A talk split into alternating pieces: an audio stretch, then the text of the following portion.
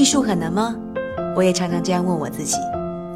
如果很难的话，为什么我们听一首歌会掉眼泪，看一部电影会和主人公一样同喜同悲？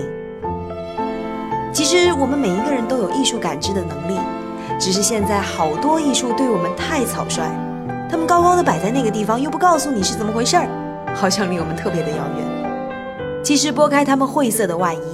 你可以和易公子一样，看到里面很多作品很动人的故事，和我们一样很真实的感情。这个时候，你就会发现，你比你想象中懂艺术。想在第一时间收听我们的节目吗？您可以关注微信公众号“意外艺术”，和两百万人一起疯玩艺术。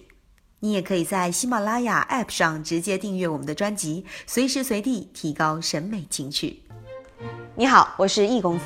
今天呢，我们要聊一个非常有名的日本艺术家。当时在世界上有一个特别重量级的评选，叫做“千禧年影响世界的一百个名人”。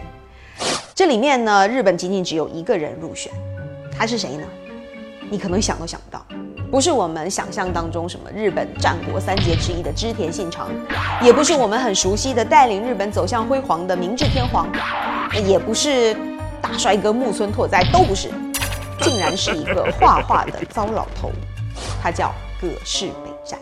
葛饰北斋 这个名字，不管你有没有听过，我都建议你一定要记住他，因为如果你连他都不知道的话，那就称不上懂一点日本艺术。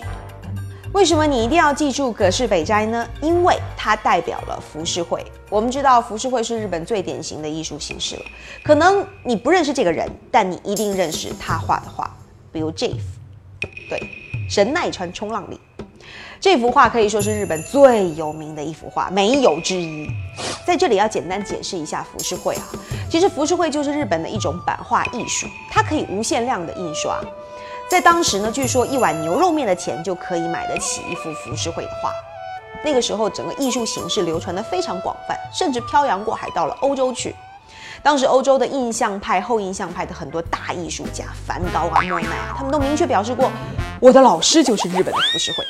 我们的艺术创作很多灵感来源来自于浮世绘。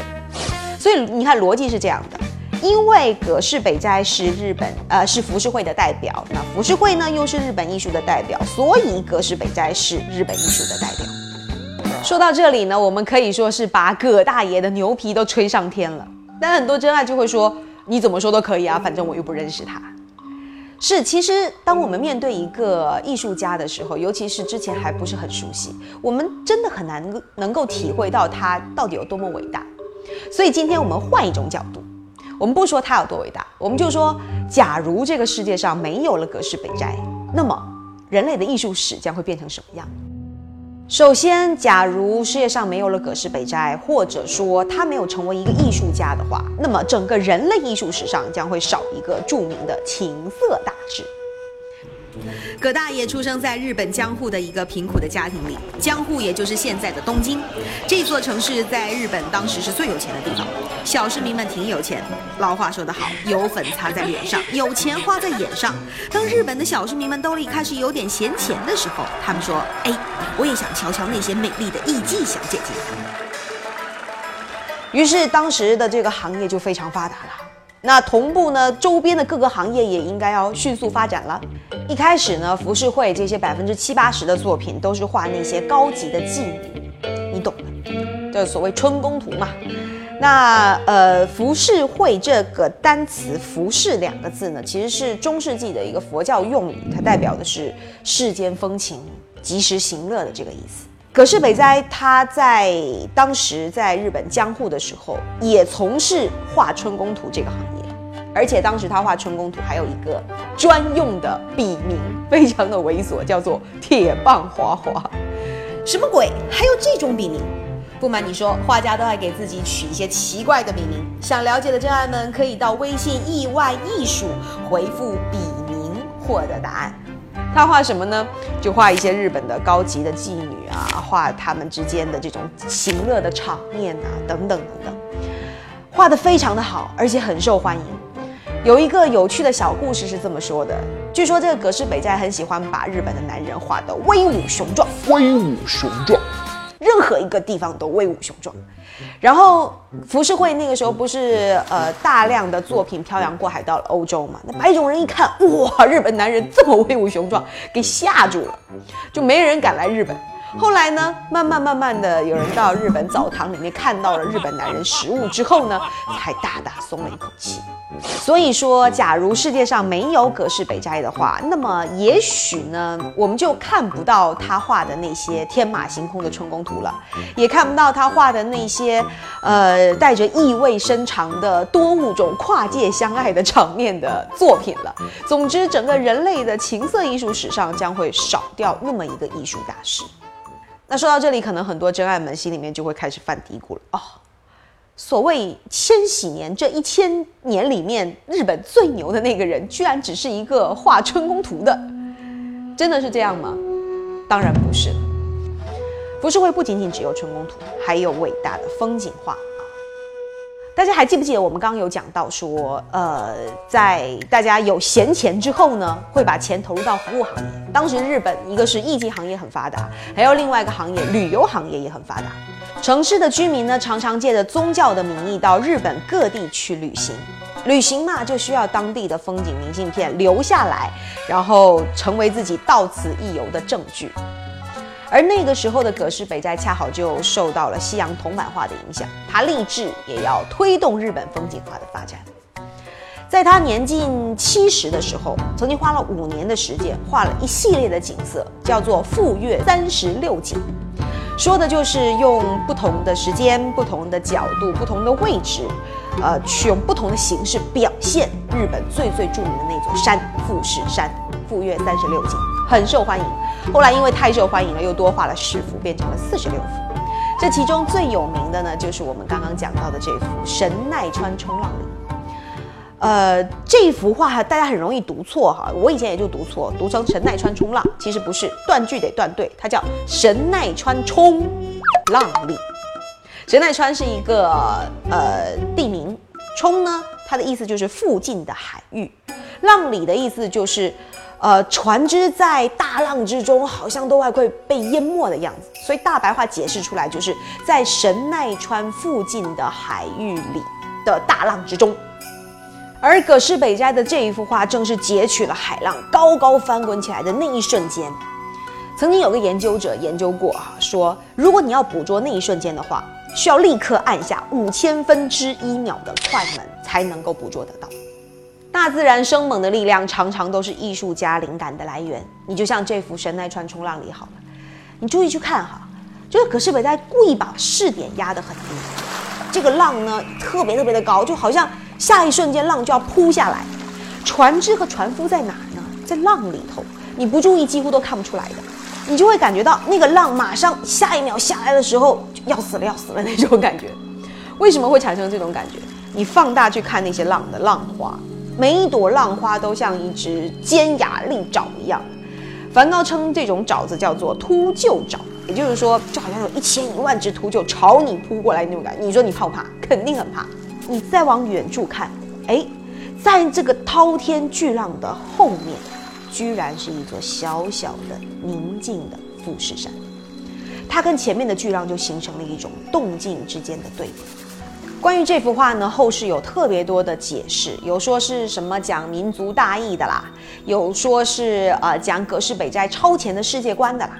那它就很像是我们，呃常常会过度解读一个艺术家或者艺术作品一样。我觉得这个也有点过度解读。我反而很喜欢我家里面的一本浮世绘三杰的书，里面有一句话是这么说的：海浪上升时，面对水手们的忧虑，海浪不动声色。大自然的力量骤然升华，完美的富士山山顶好像在远方注视着这一切。所以葛饰北斋他的风景画的成功，其实也推动了浮世绘的转型。假如他没有成为艺术家的话，可能他的风景画就不会那么伟大，他也就不会画出什么富岳三十六景，也就没有神奈川冲浪里。而我们现在所看到的所谓日本的浮世绘，可能也仅仅只是一个烟消云散的春宫图的形式而已。那么这个时候我们就有疑问了：不就是少了一个艺术家，少了一幅画吗？有什么了不起的？但你要知道，艺术家和艺术家是不一样的。有一些艺术家之所以伟大，是当下伟大；而有一些艺术家之所以伟大呢，是在于说他生前可能某一个不经意的选择，去触发了一种叫做多米诺效应一样的，他去影响到了后世的整个历史进程。葛饰北斋就是这样的一个人。假设没有葛饰北斋的话，连梵高都不一定会成为这么伟大的艺术家。那个时候，日本的浮世绘确确实实很受印象派的追捧，当然葛饰北斋也就特别特别受到这帮大师的追捧了。像梵高，我们知道梵高的画风在一开始的时候其实是很阴郁的，当他看到日本浮世绘之后，他那种感觉就一下子被触动开来了。他在呃给他的弟弟提奥的信上就说，他非常明确的说，他说他很喜欢这种画风，而且他后来的画风也正是受到了浮世绘的影响。后来我们知道，梵高的一生其实过得很悲惨，尤其是他在呃跟高更吵架以后，割下了自己的一个耳朵，然后被送到了疯人院里面去。在一个孤独的夜晚，梵高在疯人院的院墙内抬头仰望星空。看着流动的云和闪烁的星星，此情此景正应了记忆深处的那幅神奈川冲浪里。于是梵高动笔画下了这幅伟大的作品《星夜》。如果今天我们把《星夜》和这个神奈川冲浪里两幅画并在一起的时候，神奇的场景就会发生。你会觉得这两幅画怎么这么搭，就好像一幅画一样。所以你看，伟大的艺术家对于艺术虽然有不同的表现，但是他们对于美的欣赏却是这么这么的接近。我们讲到这里的时候，我们就可能可以理解得了，如果没有葛饰北斋的话，可能世界上会少一个著名的情色大师，可能浮世绘也不是现在的浮世绘，仅仅只是一个画春宫图的很普通的形式，后来湮灭到历史的呃烟尘里面了。再可能，也许没有葛饰北斋的话，就不可能会有这样的服饰会传到欧洲去。印象派也不是今天的印象派，梵高也不是今天的梵高。所以这样说下来，好像葛饰北斋是很伟大，似乎他作为一个伟大的艺术家才是最合理的解释。但实际上，艺术家这个身份却给葛饰北斋的人生造成了很大的不幸。你知道，艺术家一生只专注于画画，所以葛饰北斋也是一样的。他就只会画画，那生活过得是一团乱，不做饭，不打扫，家里脏得乱七八糟，然后脏到实在没办法怎么办呢？就搬到别的地方去住。他有两个女儿，呃，大女儿跟他作画，小女儿呢，呃，天生就失明，他就靠抚摸他父亲的那个脸庞来认识他父亲的模样。有一次，他大女儿跑过来跟他的父亲说：“说爸爸，你知道吗？小女儿走了。”然后葛饰北斋头都没回，没看一眼，就悠悠地望向天空，说：“可能是我偷走了他的眼睛和他的生命。”所以说，我们今天有办法通过假设说，如果没有他，或者他不是一个艺术家，那么世界将会因此而有一些缺失。但是我们却没有办法假设说，如果他不是一个艺术家。那么他可能是一个尽职尽责的好父亲，他有更多的时间可以陪伴家人。其实历史的长河走过，没有人能够把它再重新倒回去，换成另外一个模样。我常常听到身边的人说这样一句话：说当艺术家不好，因为生前都很惨，都死后才能出名。其实想想真的是这样哈。你看，历史上有很多像葛饰北斋、像梵高这样的人，他们生前把所有的一切都奉献给了艺术。但是，一生穷困潦倒。然而，你会发现一个现象：艺术家的不幸，恰恰就是艺术的大幸。